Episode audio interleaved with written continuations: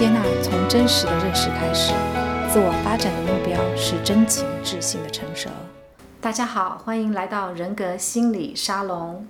今天呢，我们有一个非常特别的 guest，一个嘉宾，是大家在前几集里面有听到 Lily 提到的，就是 Lily 的女儿 Sophie。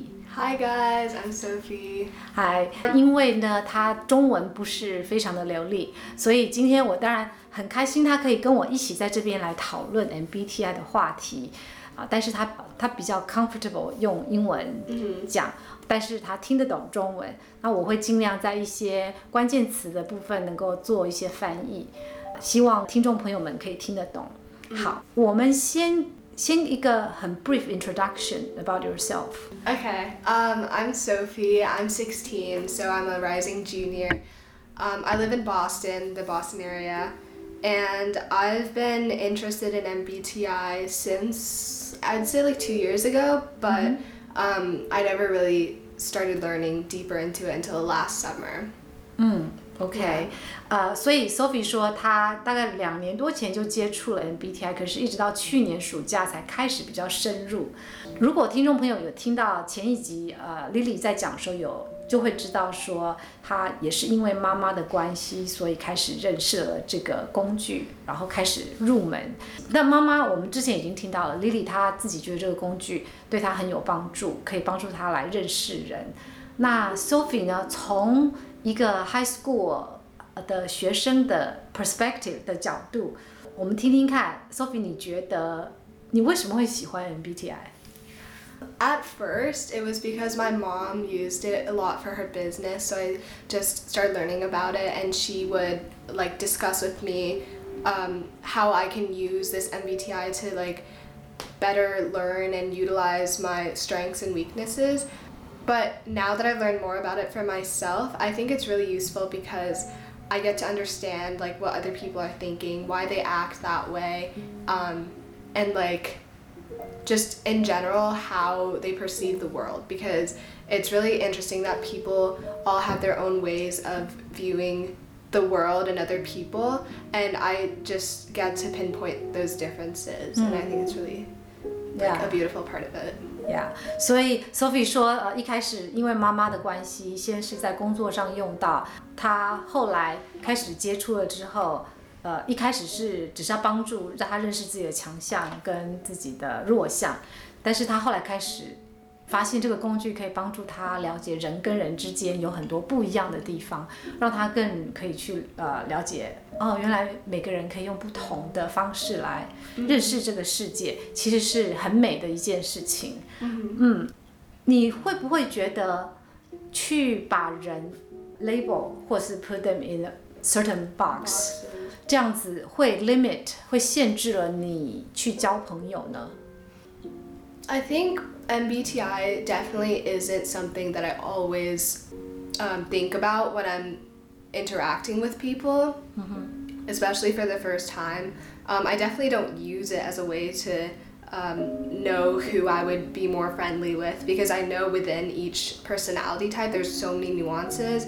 Like people could be more in the middle with certain letters and I definitely do think there are patterns that you can see between certain types, but that's not something that um, like turns me away from making friends with people. 所以到目前为止，so far，你没有因为知道 MBTI，然后 on purpose 会去 turn away from somebody，去跟一个人不做朋友。 No, because there really isn't any one type that I dislike inherently. Yeah. Yeah，那你介意？Do you mind 呃、telling us what type you are？ Um, I'm an ENFJ. OK， Yeah. 呀、你知道了 MBTI 这个这个 instrument 或这个 tool，然后在你的 social relationship，、你比较是 privately 在用，对不对？会跟朋友讨论吗？discuss？ Uh, no, because I feel like if, especially when I'm talking about it with high school students who don't really understand that kind of stuff, they might think that I'm using like Ah. like dark psychology or Right. like like trying to To figure out mani- their secrets. manipulate them. Yeah, to mani- that's what I'm just like I'm thinking they might think. So I don't really talk about it. Yeah. 他是说 他很少跟朋友会讨论这个东西，因为呃小孩子们呢可能就会怕，觉得这是有什么呃特别的目的在里面来操控别人的。那他自己本身并没有用这个来操控别人，但是对于可以了解别人跟他之间的这个差异呢，就很有帮助。Mm. 嗯，你要不要给我们举几个例子来说说你身边的朋友，大概他们是什么 type，然后你跟他们之间的 relationship 是怎么样？你可以 appreciate 他们什么地方跟你 similar 或者是 different？ Yeah. My closest friends at school right now, I have one friend who's also an E ENFJ. I think we are, um, she's the closest friend I have right now. And I can definitely see a lot of similarities between us. And I think she is a lot more like stereotypically ENFJ than me. So obviously, again, there are a lot of nuances between personality types.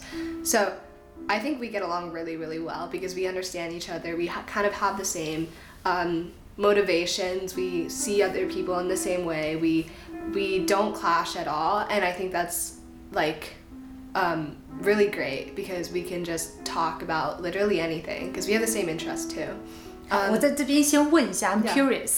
所以你说，呃，这个你最要好的朋友跟你一样都是 E ENFJ，、 Yeah. 但是你们还是有一点点，呃，有一些地方是不太一样的。 Uh-huh. 你觉得他比你更像一个典典型的 typical Yeah. 的 E ENFJ？How so？ I think she's more extroverted than I am, and um, I'm more intuitive than she is, and I think F and J, I think we're on the same level, but 呀、所以你们在一起说最喜欢 What do you do together most of the time？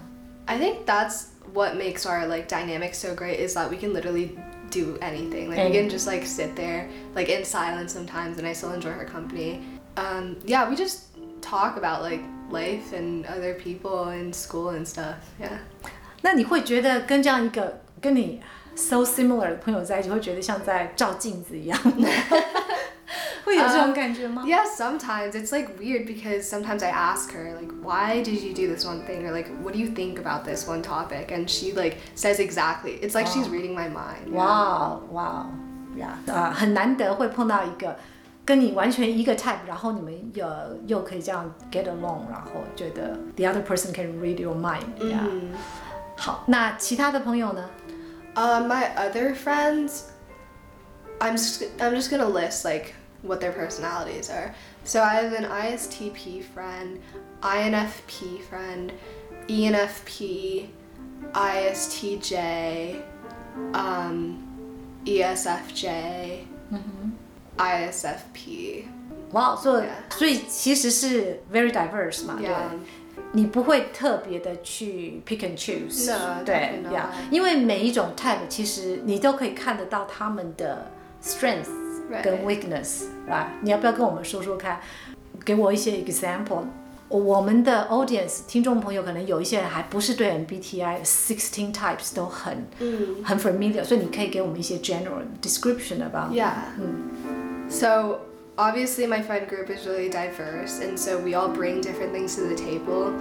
I think STP or even just SP friends are really really funny because they they're kind of just like in the moment and they can Yeah. make so many jokes and although sometimes especially ISTP friends they can be kind of insensitive at times but um, that's why we have like F FJ friends and F friends in our group to like kind of balance out Uh-huh. that like bluntness, yeah. And my NFP friends, E ENFP, INFP, they're very um, compassionate and they really just try to include everyone in the conversation and they 好，我稍微先翻译一下。所以呃，刚才 Sophie 说 SP 的 他的朋友们，SP 这个族群的，他们都很有趣，他们很能够享受在当下，呃，可能会做一些呃很好玩或者就是很活在当下的一些很快乐、很很 silly 的这些方式，这个这种 lifestyle 啊，但是 ISTP，你你刚才提到 ISTP 是他对人比较 insensitive，、就是对人比较不敏感，会怎么样？会让你 upset 吗？Yeah, they like don't really have a sense of boundary. Like they, oh. um, my 会取笑，会 make fun of people, yeah, right? Ah, yeah. yeah, I know that. yeah, for sure. I have a lot of ISTPs yeah. in my life, actually. They are actually they have good sense of humor, but it's more like sarcastic.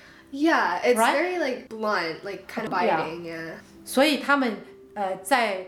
说一些 joke，especially about people，说他们不会想太多，可能会 hurt people's feelings，是不是这样？然后他刚才又有提到 NFP 的朋友，他们就是呃比较会为别人着想吗？还是说比较会关心别人？对 Include everyone. 对，然后他们 try to 对把每个人都包含在一起，比较不会去落掉呃某一个人这样子。Yeah. 哇、v e r y well。好，那我们接下来呃再来问问 Sophie 说，她现在已经很活用这个 MBTI 的工具有一年多了，然后她也蛮熟悉的。我很好奇，就是在未来她可能再过一年就要去上大学了。啊，一年还是两年？两年 还要再两年就去上大学。她会对于 MBTI 这个工具，在未来对她的人生，她会抱有什么样的 expectation，或者是说她有想什么想法、什么 planning？ Yeah, I'm really glad that I got into this at such a young age. I think it's a really valuable tool and I recommend any like parents out there to like introduce their kids to it. I feel like this can really help me in the future just interpersonally because I tend to be a very emotional person. Like I expect a lot from other people and if they don't fu- fulfill it, kind of I just feel I'm doing something wrong on my part. So with this tool, I can definitely just figure out why this is the case and or why this might feel like the case even though it's not. Especially with T people, they don't express their emotions very well. So I can't tend to see where what they're really saying and where they're coming from, even though they might be feeling one hmm. way. So in the future, I definitely want to do some some kind of like psychology major or um, like maybe neurology in the future in college and everything. So this tool will really help me with all of that, and especially in the workplace, I can just better see how everyone fits in the workplace. Talking about workplace, Yeah. I actually 啊、好，我用中文讲好了。呃，就是刚好其实， 嗯，前一阵子我我的先生才跟我讲了一个 story，、他说他的有一个他有个 colleague，以前的 colleague，、他的女儿呢，嗯，大学毕业，然后去公司上班。他才刚去公司上班的，我想是 first month 第一个月，他去 meeting 里面的时候，因为他好像在大学的时候他就有 learn about MBTI，、所以他知道 MBTI 的这个这个 sixteen types。Yeah. 嗯，他说他去公司的第一个月，他在 meeting 里面的时候，他就可以 immediately spot and identify people's type。然后对，然后他就知道，他说 meeting 结束，when the meeting is over，she knows 那一个人为什么会说那些话，然后 what that person really wants，他知道那个人说那些话是表示他想要什么东西。可是，然后他就会去跟他的 colleagues，就是已经在那个公司 company 很好，可能好几年的人，然后那些比他 senior 的 colleagues 都 they're shocked, they are very surprised because 他们说我们都就是说认识 for many years 在这个 company 里面，然后他们一起 work together，可是他们 they don't feel like they know each other，然后 they don't understand why the other What? the other person would say or do things like that。但是这个女孩子她就说哦。 她就可以 explain 给他们听，然后知道说他说那些话，他的 mind 是怎么 work，他是为什么这样想。结果他的 manager 跟他的 colleagues，they were so impressed，他们就觉得哇，他好厉害。Exactly. I think that's why this is such a useful tool. 嗯哼，Yeah，我们非常高兴今天 Sophie 在我们这里跟大家 share 她自己的 story。但是，我觉得 Sophie 她是因为他有一个很好的妈妈在引导他，他也知道说他使用这个工具不是拿来操控别人，也不会限制他自己交朋友，而是帮助他自己可以知道怎么样去了解自己跟别人的不一样。比如说，当他有情绪或不了解为什么别人会说一些话让他觉得很受伤或者是不舒服的时候，他现在其实他有更多的 perspectives，更多的角度可以去了解哦，为什么那个人会这样子，那就不是他的错，就比较容易可以 open up her mind，然后呃 more forgiving，right？Yeah. Yeah. Exactly. OK，那我们今天非常谢谢 Sophie，好，那大家拜拜。Bye bye.